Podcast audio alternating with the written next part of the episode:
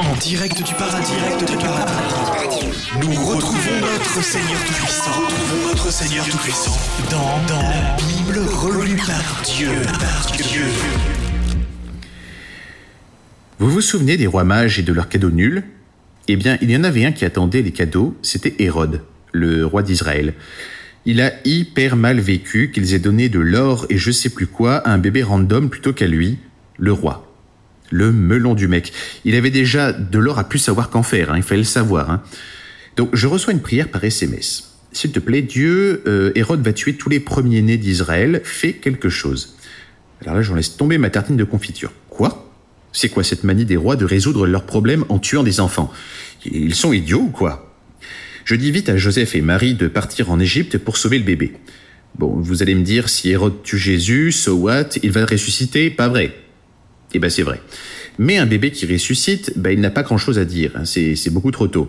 Je pense que dans le doute, il vaut mieux éviter de tuer les bébés, euh, quelles que soient les circonstances.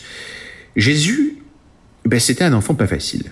Euh, je l'ai déjà dit. Euh, très rapidement, il s'est passionné pour le métier de son père, le travail du bois. Moi, je trouvais ça bien, ça l'occupait. Mais euh, dès qu'il a atteint l'âge de raison, je lui ai fait un petit rappel comme quoi il était le fils de Dieu et qu'il fallait qu'il répande la bonne parole. Mais le gosse m'a ghosté. Alors, euh, je suis allé le voir en personne, euh, j'ai toussé, j'ai dit Jésus, sympa les chaises, beau boulot, c'est du sapin. Euh, non, mais en vrai, Jésus, excuse-moi, mais je t'ai pas envoyé sur terre pour créer Ikea. T'es le fils de Dieu quand même, hein. Tu veux pas faire quelques miracles Jésus, il lève même pas les yeux. Il était en train de faire un tabouret et il dit Ben non, hein, papa, mon destin c'est de faire des meubles. La crise d'ado de ouf. Toi, mon petit pote, tu aimes les poutres, tu aimes les clous, je te réserve une petite surprise. J'ai pas laissé tomber, je l'ai harcelé de rêves prophétiques, il a tenu hyper longtemps. hein. Mais un jour, il en pouvait plus, il a craqué et il est allé voir un prophète très réglo, Jean-Baptiste, et il lui a dit Baptise-moi. Alors je murmure à JB que c'est mon fils, qu'il ne devrait pas le faire. Jésus pique une crise et il dit qu'il n'a jamais voulu être le fils de Dieu. Je te raconte pas l'audace. Est-ce que moi j'ai voulu être Dieu? Ben oui, en fait, oui, oui, j'ai voulu être Dieu parce que ben, j'ai tout voulu, donc ben, j'ai voulu ça aussi. Mais bref, euh, Jésus part en pleurant dans le désert, il sanglote. Personne ne me comprend, je veux pas être le fils de Dieu, je veux être charpentier, moi. Il part sans avertir personne, sans sa gourde, sans un petit panier repas, sans casse-dalle, sans rien. Je me dis qu'il va craquer au bout de deux heures. Enfin, en tout cas, moi, j'en aurais eu marre. Mais il tient bon. Mais c'est le Fils de Dieu, hein, alors il boude avec toute la force d'un Dieu. Il tient dix jours comme ça, sans manger ni boire. À chaque fois que je l'approche, il tourne la tête. Je me mets devant lui, je mange une tartine de groseille, je la lui tends. Tu en veux? Elle est bonne, hein? Il me dit Arrière des monts. Moi, je ne veux pas te tenter, fiston, je veux te nourrir, tu me fais de la peine. Tu vas pas rester 40 jours comme ça sans manger. Euh, T'es pas Bouddha, hein, te trompe pas de religion. Hein. Nous, c'est l'eau en vin, le pain à foison, les filets de pêche pleins de poissons. Nous, on aime bien manger. Le jeune a dû lui éclaircir les idées. Au bout d'un moment, il me dit Désolé, papa, euh, j'aimais bien faire des meubles. Je lui dis Tu sais quoi? Ils vont te crucifier, ils vont. Tu vas pas tarder à revenir au paradis et tu sais ce dont on manque là-bas? Ben, de meubles. Euh, Tu pourrais en construire des tas euh, là-bas. Donc on commence à discuter sous les étoiles dans le désert, et il me dit qu'il se sent seul, que c'est pour ça qu'il a pété les plombs, être le fils de Dieu, c'est carrément une grosse responsabilité pour lui. Je lui dis qu'il y a un super film appelé Les Sept Mercenaires, et il pourrait faire ça, trouver six potes cool, et ensemble ils seraient les sept envoyés de Dieu. Ça sonne grave bien, non? Et il me dit, bah, sept mercenaires, ça me rappelle trop ton truc là, avec les sept jours de la semaine. Il faudrait qu'il se trouve un nombre à lui. Il pense au numéro 13. Je lui dis T'es sûr que tu veux pas t'arrêter à 12, genre 11 amis plus toi? 13, euh, ça pourrait te porter malheur à table. Bah, il reste sur l'idée de 13. Il me dit euh, Tu veux que je vire qui dans mes amis? Jean, c'est mon meilleur pote. Judas, il est trop marrant. Je lui dis Judas, c'est plutôt une bonne idée parce qu'il est drôle aujourd'hui, mais les humoristes, c'est souvent des grands sensibles.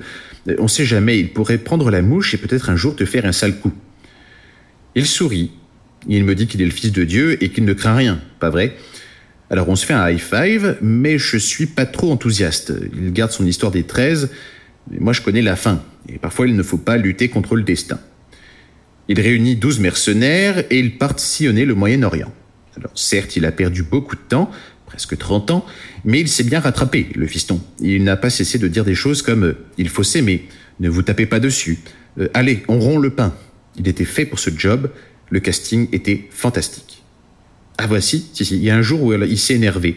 Euh, il est rentré à Jérusalem, euh, où se dressait un temple. Euh, et dans la cour du temple, il y avait des marchands qui vendaient des petites choses à sacrifier. Il n'avait pas perdu cette petite croyance stupide que quand on sacrifie des choses, eh bien, je les aide, alors que en fait, ben, moi, ça me rend surtout super triste. Alors, Jésus arrive comme une furie dans le temple, il casse tout super violemment. mais moi, je ne savais même pas qu'on pouvait briser un étal en bois du tranchant de la main. avec toutes les colombes qui s'envolaient, on aurait dit un John Woo super classe. Les marchands s'enfuient en hurlant et je dis à Jésus, tu y allais un peu fort quand même avec les marchands, t'aurais peut-être pu juste t'expliquer. Là, il m'a répondu, j'ai détruit des planches de bois. Mon passé de charpentier est derrière moi. C'était trop classe. On aurait dit un véritable héros de western.